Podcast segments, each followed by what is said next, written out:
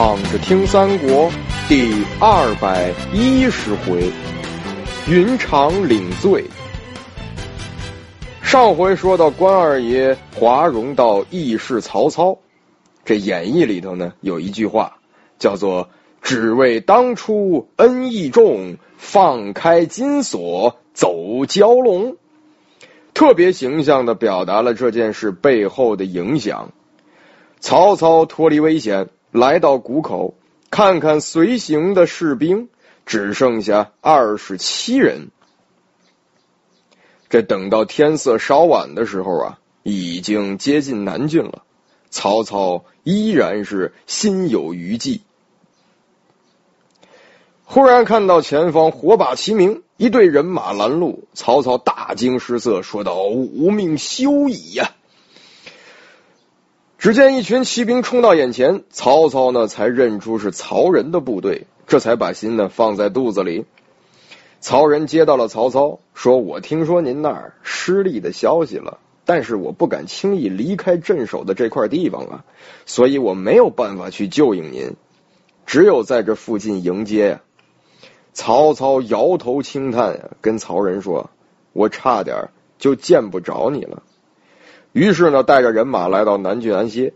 这过了没一会儿，张辽也来了，进言二爷高尚的品德呀。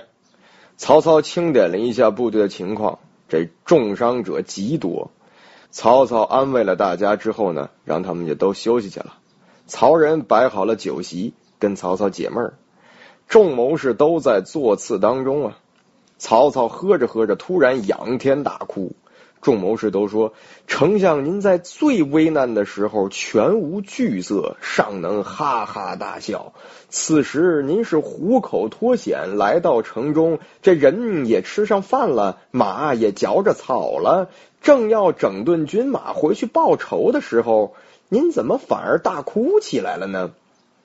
曹操举目四望，看着这些谋士，悠悠的哀叹道：“啊，我哭的是郭奉孝啊。”如果奉孝能在的话，我绝对不能有如此大的损失啊！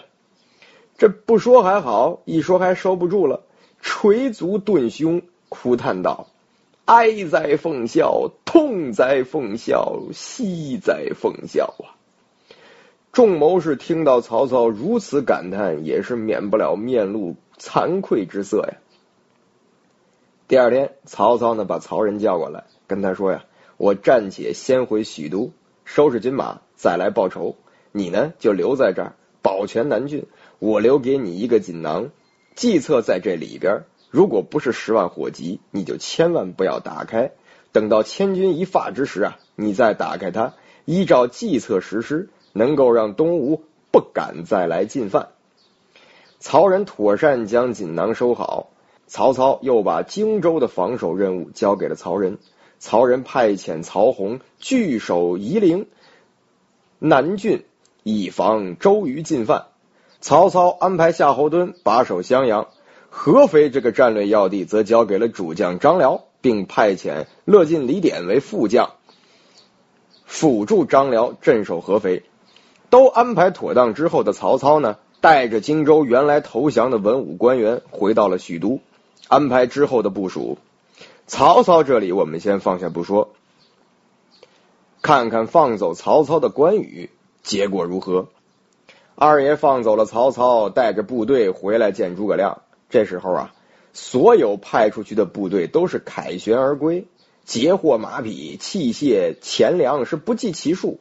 大家陆陆续续都回到了夏口，大家都庆祝着战斗的胜利，赞誉着诸葛亮的神机妙算。诸葛亮正在和刘备比划剪刀手的时候，有人来报云长回来了。诸葛亮赶紧慌慌张张离开席位，拿着酒杯来迎接关羽。看到二爷，第一句话就是祝贺将军此次盖世奇功啊，为天下除害，我应该远迎才对。说完，看着二爷，可是二爷却低下头，半天不说一句话。诸葛亮做恍然大悟状。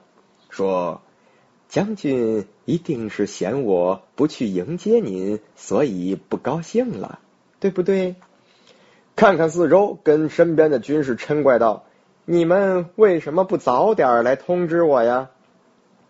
二爷一抖胡子说呀：“关某是特来请死的。”诸葛亮往二爷身后看看，问道：“莫非曹操没有从华容道这条路走吗？”二爷说：“是从那儿来的，但是关某无能，因此呢被他跑了。”诸葛亮摇着小扇子，看看四周。好像没有俘获的军士，就问二爷：“那您抓着哪位将领了呢？”二爷摇摇头说：“呀，也不曾捉拿。”诸葛亮一脸的大吃一惊啊！诸葛亮是一脸的大吃一惊啊，说：“想必云长你是感念曹操昔日之恩，所以将曹操给放了吧？不要紧，军令状在我这儿。”当时你信誓旦旦留下军令状，此时此刻不能姑息纵容，必须按军法处置。来人呐，把他绑下去砍了！一听要砍二爷，在场各位是一片哗然。诸葛亮摇着扇子看着二爷，二爷脖子一伸，意思是你来吧，军令如山，我不能求饶，把我绑出去砍了拉倒。刘备一下子坐不住了。说昔日我们三人结义之时，发誓同生共死。云长现在虽然犯了错误，但是我也不忍心背叛当时的盟约。这样吧，这个过错先记下，让云长以一个戴罪之人的身份去将功赎罪吧。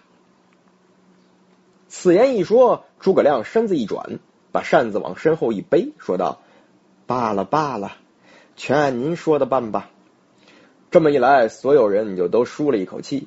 本来就不愿意上前绑二爷的士兵，嗖的一下就都退回去了。二爷也是满眼的泪花啊，感慨这人生大起大落来的实在是太快。这下诸葛亮将关羽镇守华容道、放走曹操的做法发挥到了极致。这么一来，让刘备在关羽面前有了很大的面子，也体现了兄弟情谊。而诸葛亮也在二爷心中又高大了不少，相当于本来欠曹操的人情，这下子欠了诸葛亮。这等于是欠诸葛亮一条命啊！这就是诸葛亮对于人际关系的把握，那是有多么的细致。好了，接下来发生了些什么呢？咱们下回接着聊。